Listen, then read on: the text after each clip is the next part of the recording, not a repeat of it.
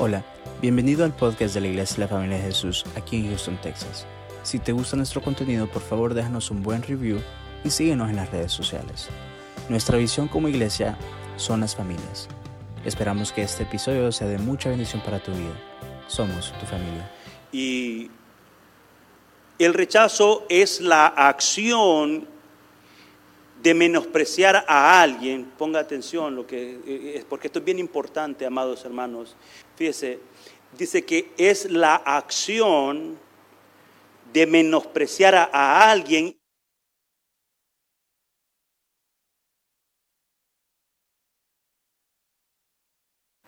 resultado desarrolla un sentimiento de abandono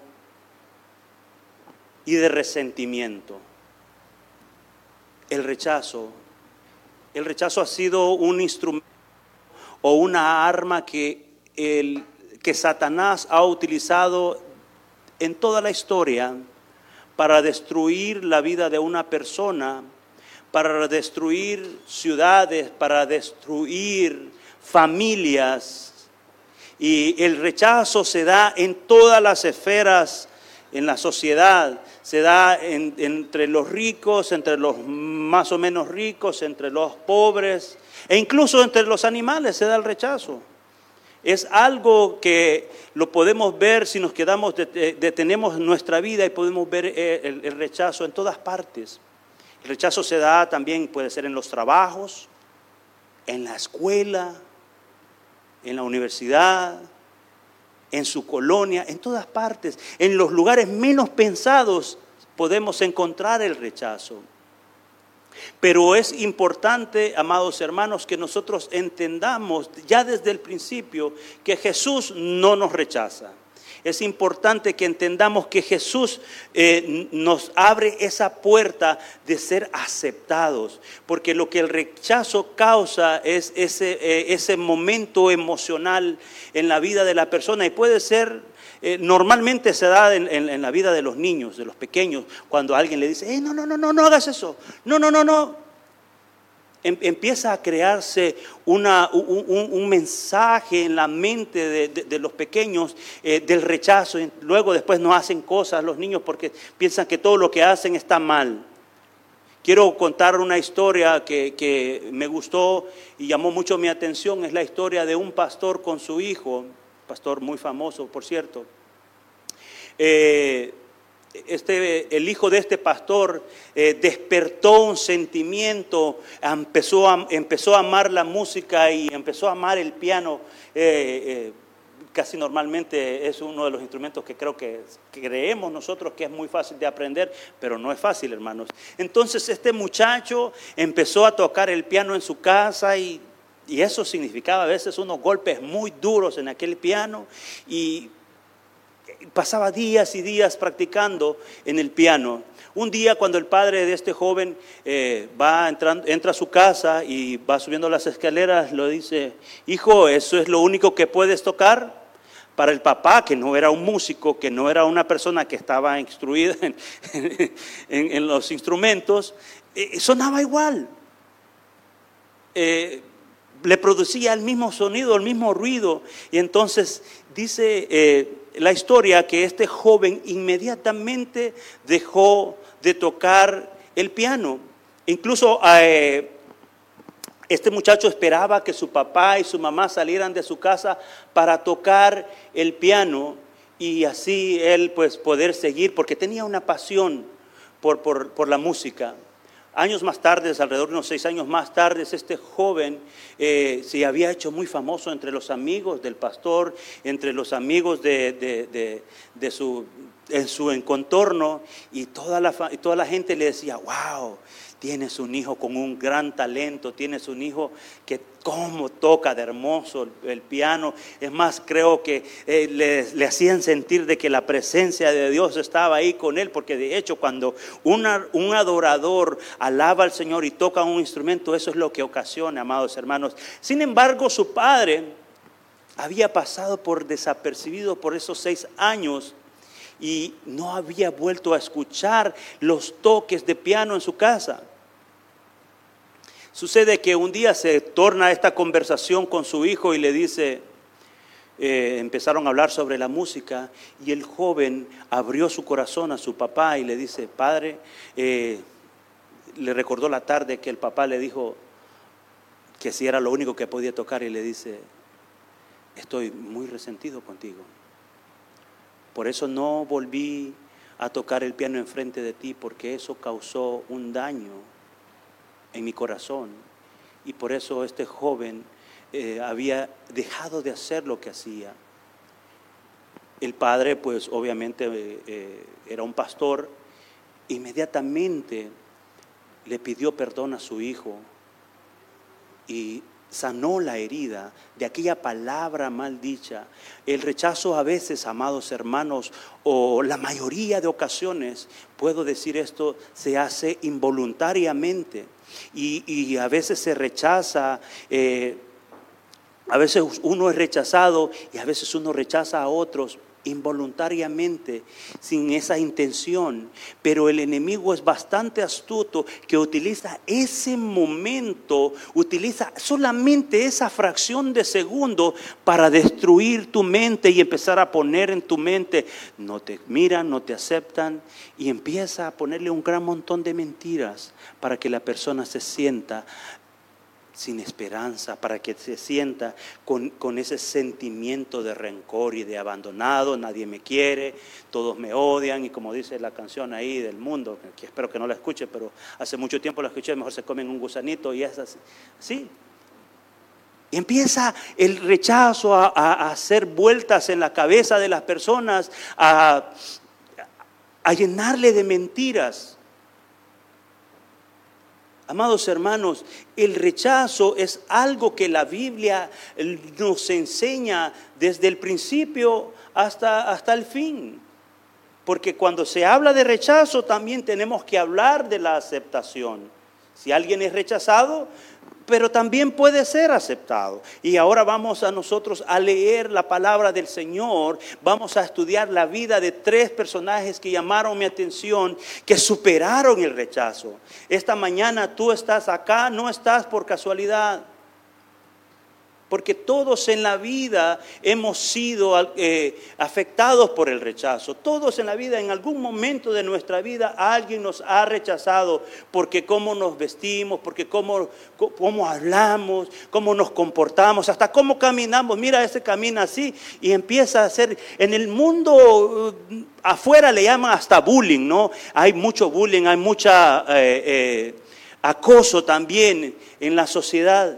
Pero la iglesia tiene que ser responsable y nosotros como creyentes tenemos que tomar este tema, como se dice, al toro por los cuernos porque el enemigo ha utilizado esa estrategia de, decirte que eres rechazado para destruirte. Pero yo quiero decirte que Jesús utiliza la palabra de aceptación para reconstruir tu vida, para levantarte de donde quiera que tú hayas caído. No importa, porque si Jesús está contigo, todo lo demás es más fácil. Quiero que me acompañe a la palabra del Señor en la primera de Samuel, capítulo 16. Vamos a hablar de estos tres personajes y esta mañana vamos a comenzar leyendo eh, uno de los que me encanta también, me encanta muchísimo, el rey David.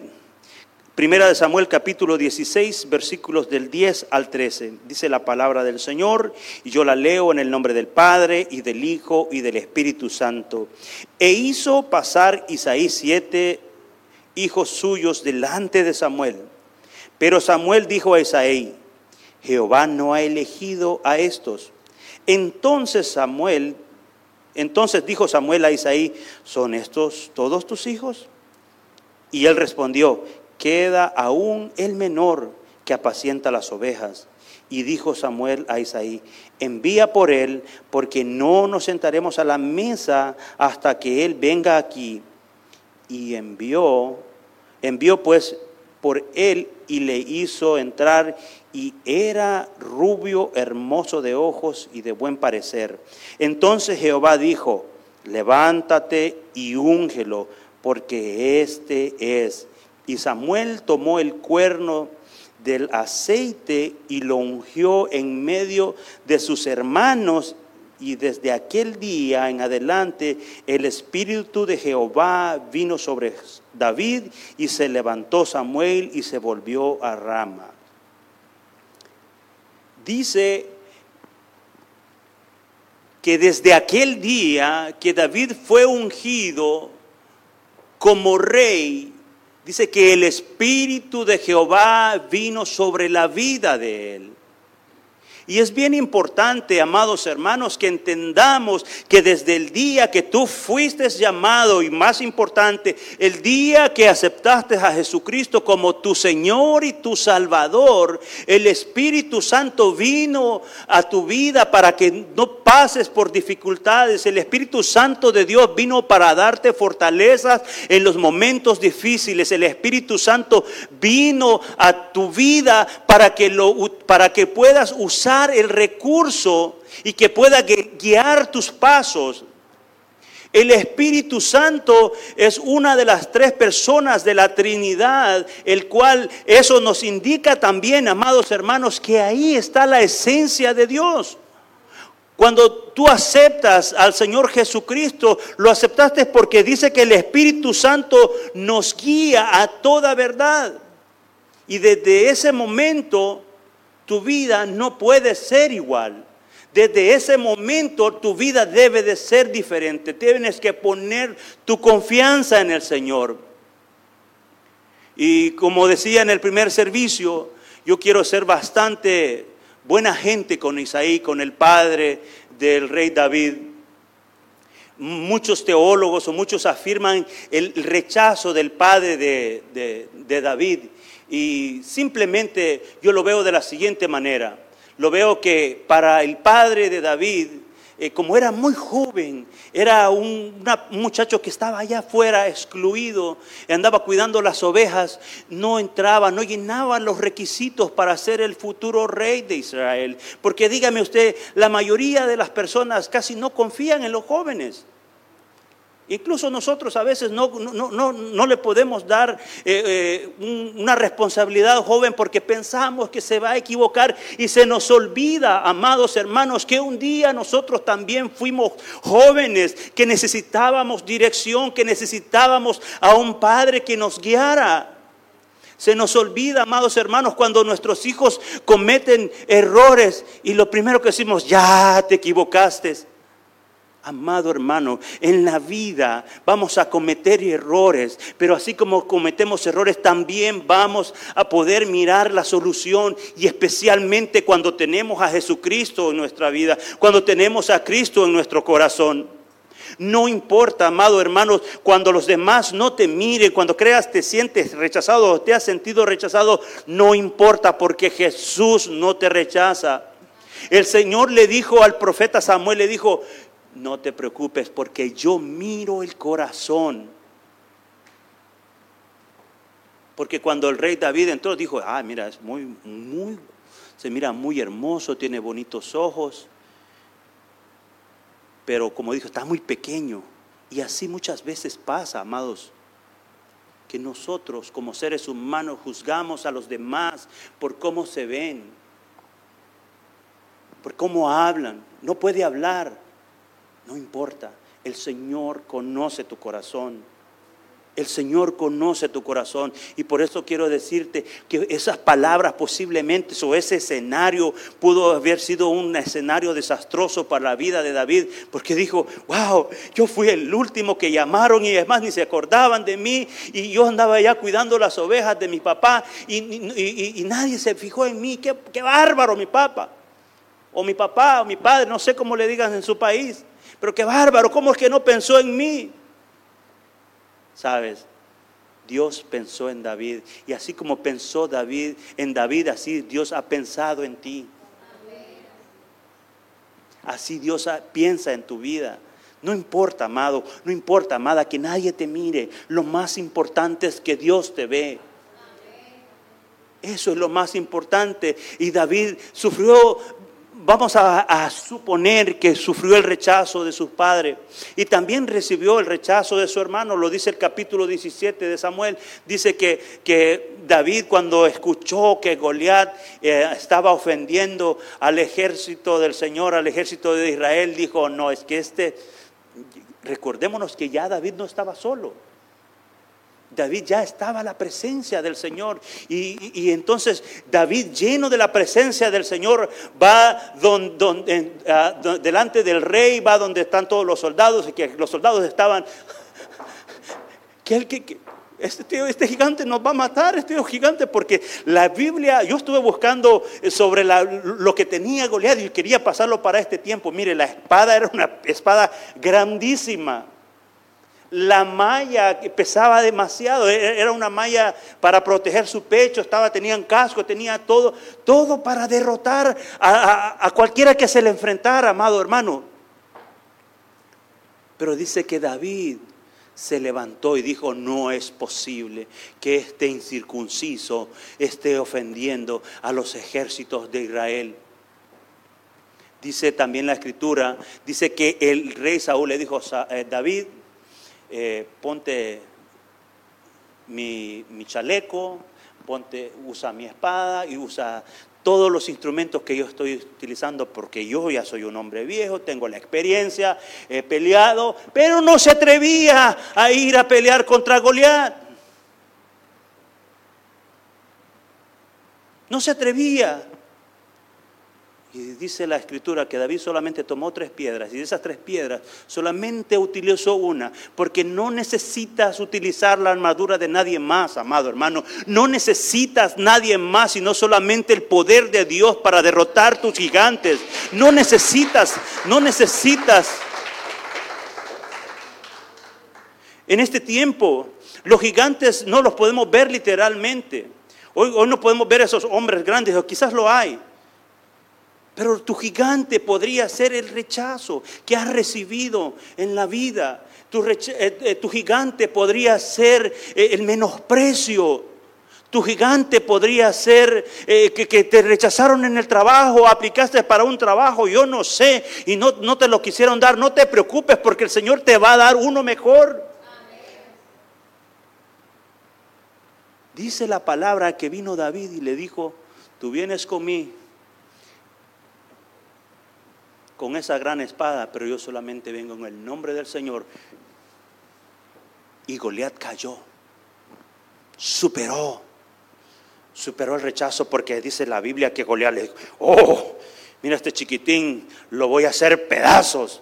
Lo voy a destruir y lo voy a dar para que se lo coman los animales. Pero bendito es el nombre del Señor, que no hay gigante contra Él. No hay nada que se le pueda oponer. Porque cuando Dios está contigo, amado hermano y amada hermana, Dios te va a dar la victoria. David aprendió a sobrevivir sobre el rechazo e incluso de su propia esposa. Recordémonos que dice la Biblia que David cuando traía la presencia del Señor dice que danzaba y hasta se quitó sus vestidos reales. Fue despreciado por su esposa.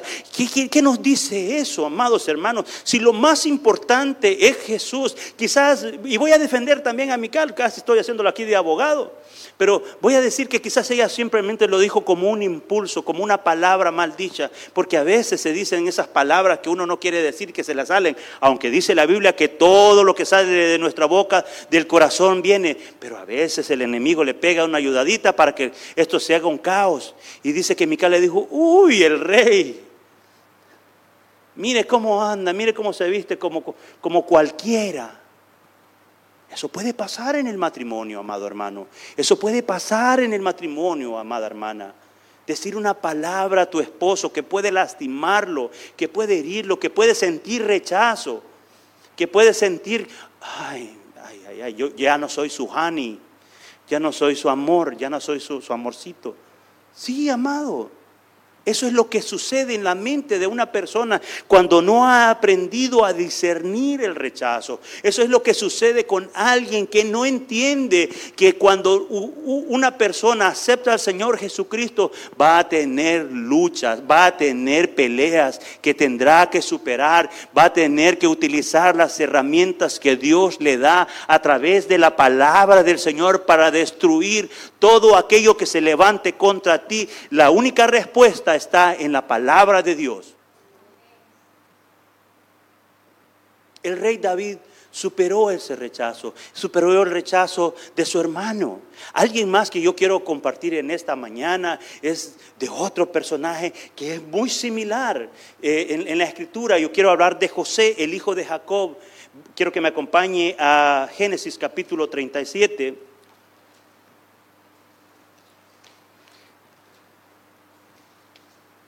Versículo 4.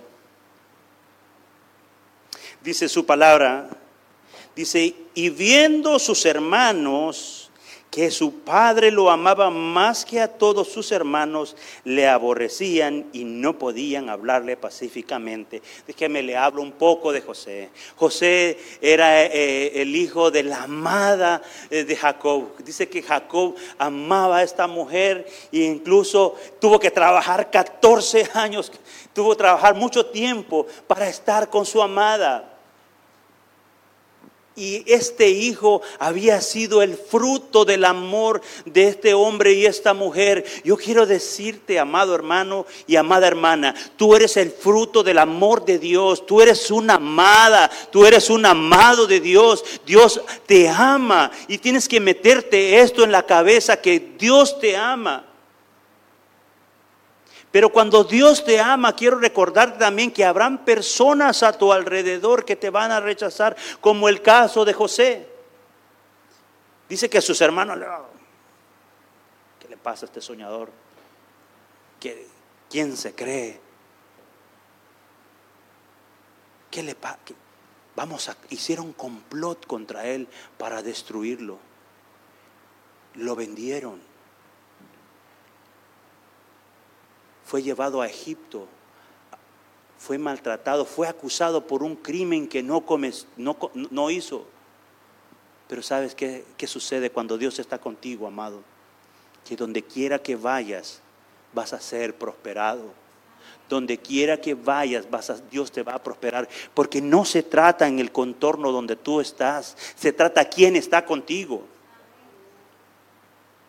Se trata quién está contigo, quién es tu Dios. ¿A quién le crees? Dice la Biblia que José era, eh, llegó a ser el jefe de los presos. Imagínense qué título, ¿no? Espiritualmente hablando podemos decir el jefe de los deprimidos, así como David en la cueva. Dice que estaba eh, eh, José, eh, daba órdenes e incluso a través de esa cárcel el Señor utilizó aquel momento para poderlo llevar al trono de Egipto.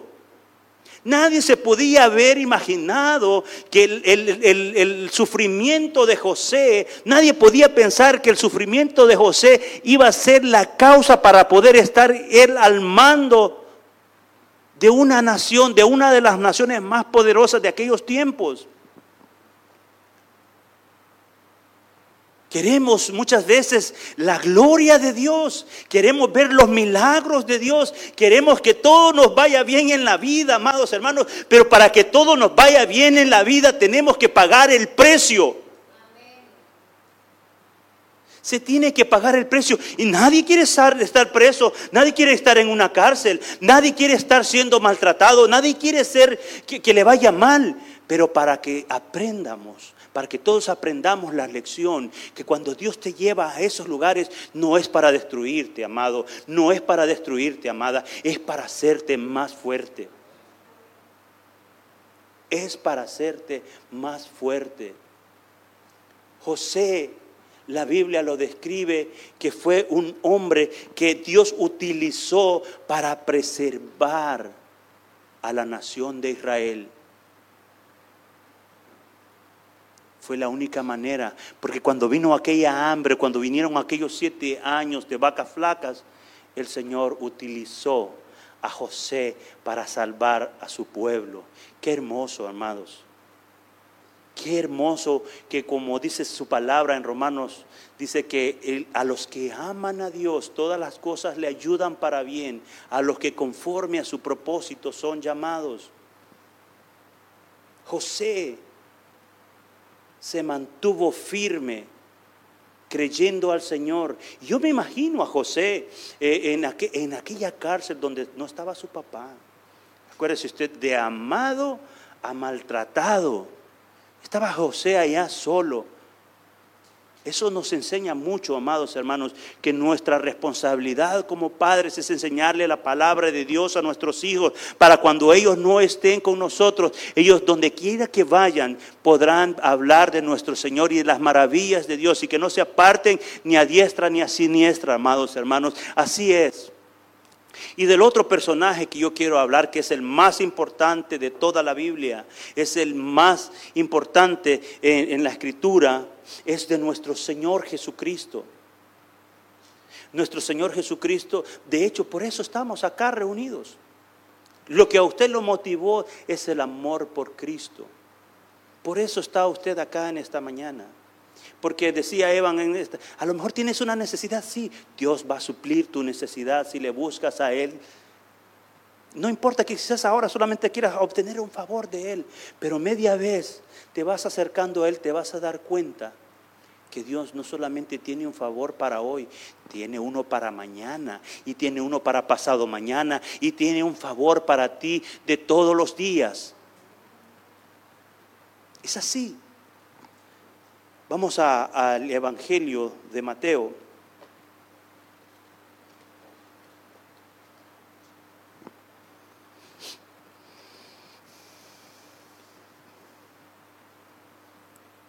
Capítulo 13. Me gusta escuchar esos sonidos de la Biblia.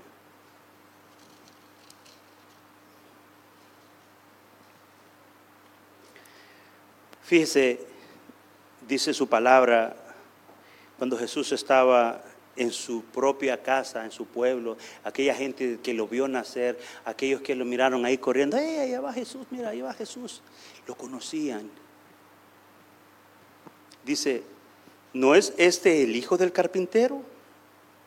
¿No se llama su madre María y sus hermanos Jacobo, José, Simón y Judas? ¿No están todas sus hermanas con nosotros? ¿De dónde pues tiene este todas estas cosas? Y se escandalizaban, pero se escandalizaban de él. Pero Jesús les dijo, no hay profeta sin honra, sino en su propia tierra y en su casa. Fíjese, ahora quiero que me acompañe eh, a Primera de Corintios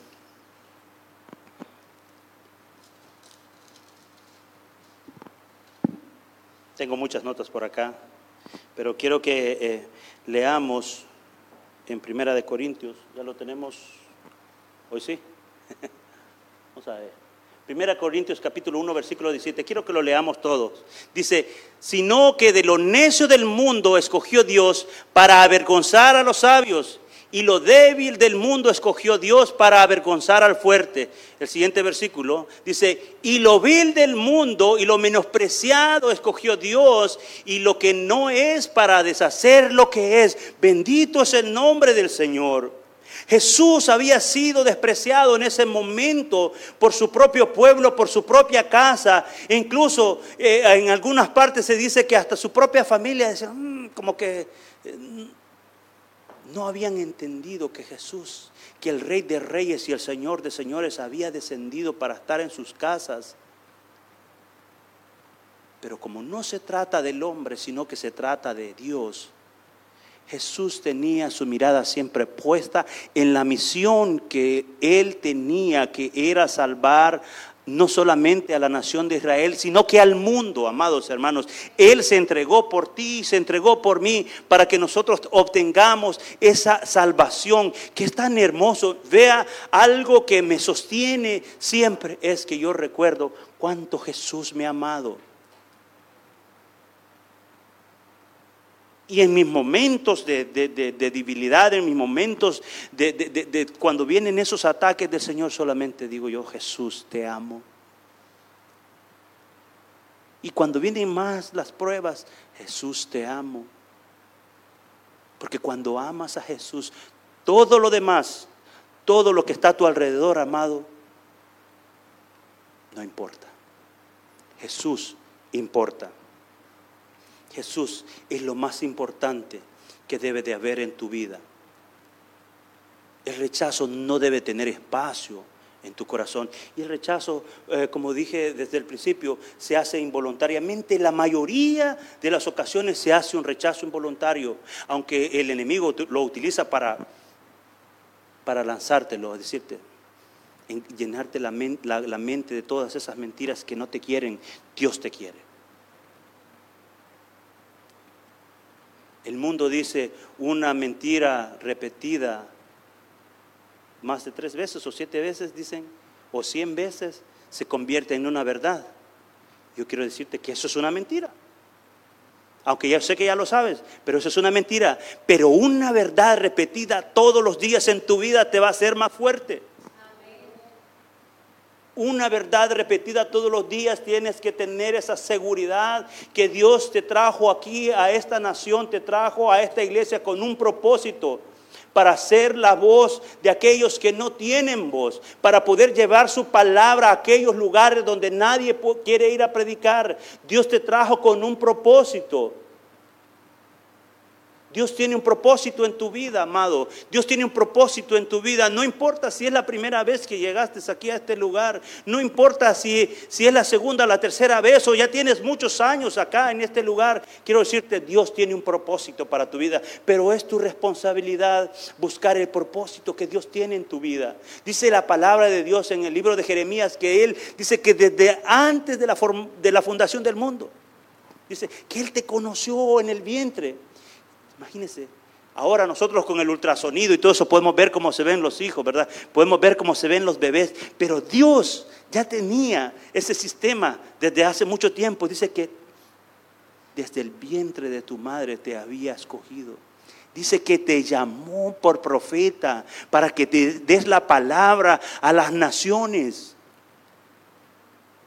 Y que aunque el enemigo haya querido mentirte, aunque el enemigo haya querido decirte que nadie te quiere, que nadie, que nadie da nada por ti, Jesús lo dio todo por ti, para que seas libre y para que empieces a pensar que nadie puede rechazarte en tu vida, para que te des cuenta que nadie puede hacer cosas en contra de ti si tu confianza está en el Señor. Quiero dar Normalmente se dicen puntos y todo esto, pero yo quiero cambiarle ahora el, término para que en esta semana lo estemos meditando. Hay tres consejos que quiero dar en esta mañana, cómo nosotros podemos resolver el tema del rechazo. Y el primero es nuestra identidad en Cristo Jesús.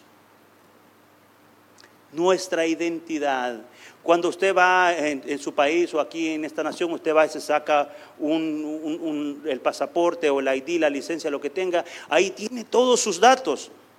Dice, nació en este año, eh, es guapo, ojos verdes. Ah. Eh, pero ahí están todos, todos sus datos, está ahí toda su información.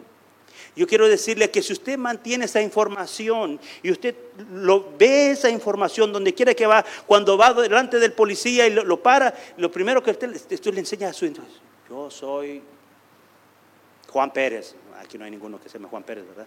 Soy Juan Pérez y aquí está mi identificación. Pero cuando usted, cuando viene viene el policía, cuando viene el enemigo, cuando viene Satanás, la respuesta está en la palabra del Señor. Eh, quiero que veamos en Juan capítulo 1, versículo 12. La respuesta que usted le va a decir al enemigo cuando venga con esas mentiras. Usted le va a decir de la siguiente manera, perdón, me, me fui otra vez a Lucas. capítulo 1.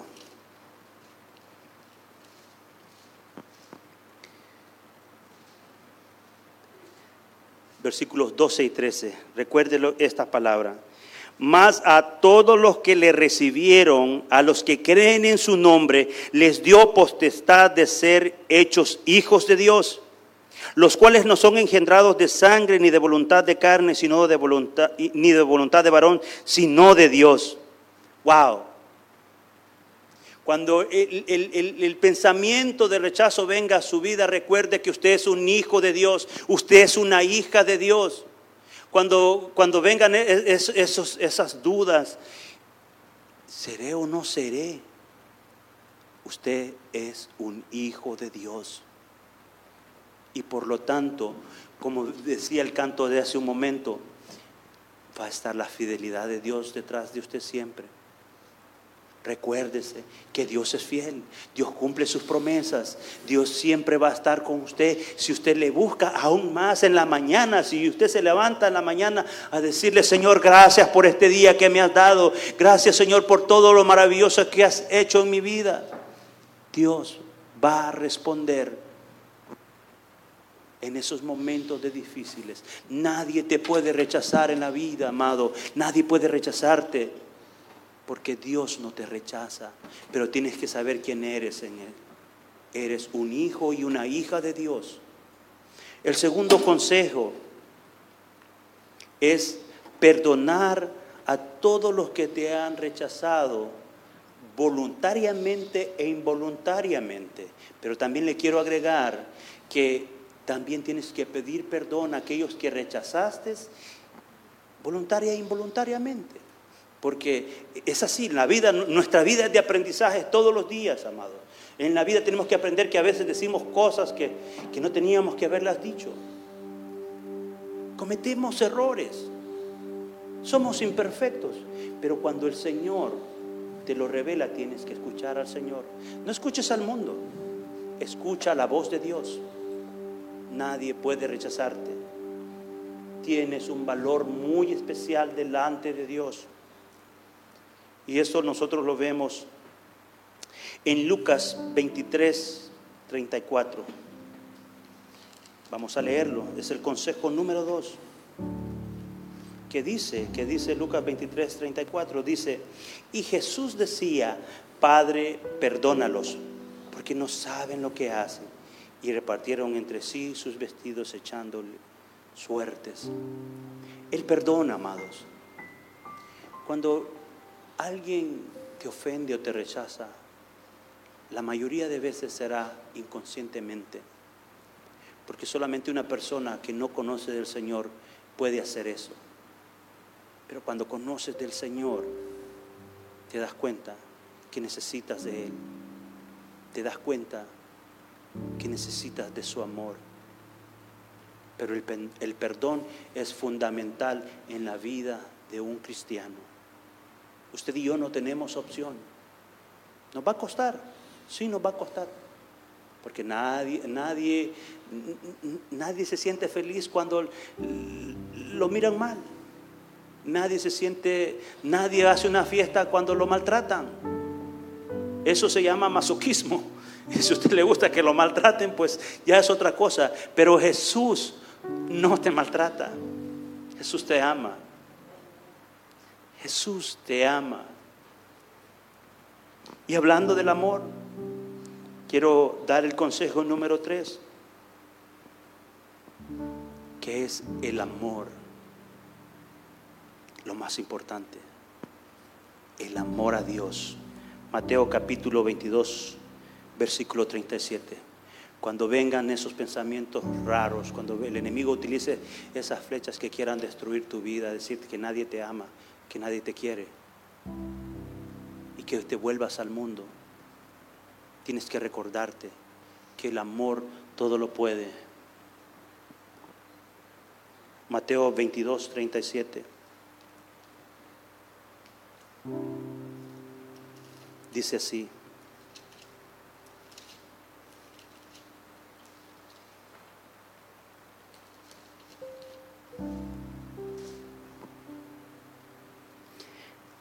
Jesús le dijo, amarás al Señor tu Dios con todo tu corazón, con toda tu alma y con toda tu mente. Son tres cosas. Con todo tu corazón, con toda tu alma y con toda tu mente. Para poder resistir al rechazo, amados, tienes que amar al Señor.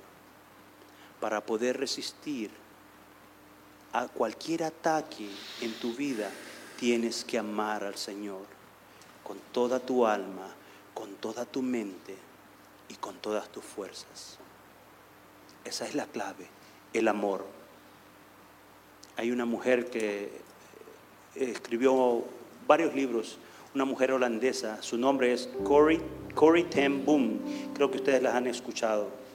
Y dijo las siguientes palabras, y Corey Ten Boom, quiero ver si lo estoy pronunciando bien, dijo las siguientes palabras que me impactaron, impactaron mi corazón, porque la vida del cristiano es de todos los días, amados hermanos. Pero dijo las siguientes palabras, dice, si miras al mundo, te afligirás, especialmente hoy, como está el caos. Si miras tu interior, te deprimirás. Pero si miras a Cristo, encontrarás reposo. Si miras al Señor, encontrarás reposo, porque Él no te rechaza. También en su libro ella relata su historia o su biografía, dice, porque ella fue una holandesa que ayudó mucho a los judíos en el tiempo de la guerra. Y eso le causó a ella ser llevada a los campos de concentración, la cual tuvo que pasar muchas vergüenzas, mucho maltrato. Pero ella, algo que relata su biografía, dice que ella y su hermana, ¿sabe que se llevó al campo de concentración? La palabra del Señor. Dice que esta palabra, la Biblia dice que la llevó en medio y la cuidaba tanto que era su máxima preocupación. Sabía que estaba pasando momentos difíciles. Sabía que el mundo había una guerra alrededor de ella. Pero la palabra de Dios pudo sostener a esta mujer Dice su biografía que ella era, venía de una familia que hacían relojes y todo. Eh, me gustaría que usted eh, eh, investigara sobre la vida de esta mujer. Dice que en una de sus conferencias, un ex nazi o de la Gestapo, se le llama en aquel tiempo, se convirtió a Cristo. Y llegó a la conferencia que ella estaba dando. Y yo me imagino el momento, esta ocasión, cuando este hombre dice, se va y le pide perdón. Le pide perdón quebrantado, me imagino, por el daño que le causó. Y ella solamente oró de la siguiente manera. Señor, te pido perdón porque no puedo perdonar a este hombre. Pero te pido que me des de tu perdón, Señor, para poderlo perdonar. Y eso trae una gran enseñanza, amados hermanos.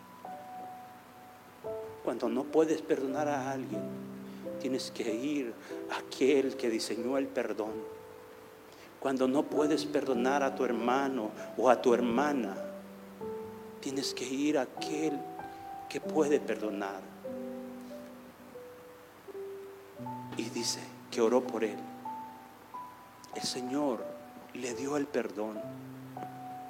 Si en tu vida has sido rechazado o rechazada,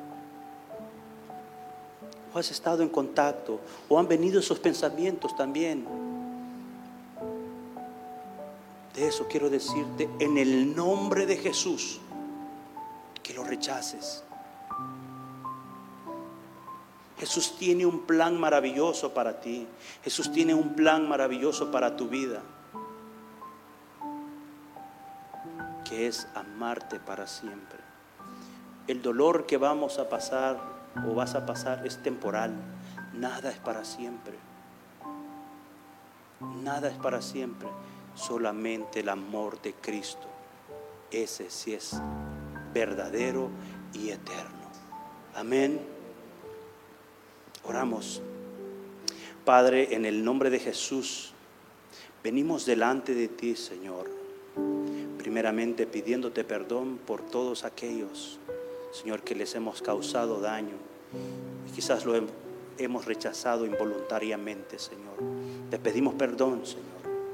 En esta hora también por aquellos, Señor, que nos han ofendido, nos han rechazado en la vida, Señor mío. Te ruego, Señor, que les perdones, Señor. Si alguno de mis hermanos o hermanas tiene una necesidad sobre este asunto, Señor mío, te ruego que ayudes en sus corazones para que puedan perdonar, Señor, a aquellos que les han causado daño y los han rechazado, Señor. Ayúdeles a entender que solamente tú les amas, Señor. En el nombre de Jesús, Señor, yo te ruego por cada uno de los que nos encontramos aquí, Señor, en tu casa, Señor. Y recibe siempre la honra y la gloria, Señor. En el nombre de Jesús. Amén y amén.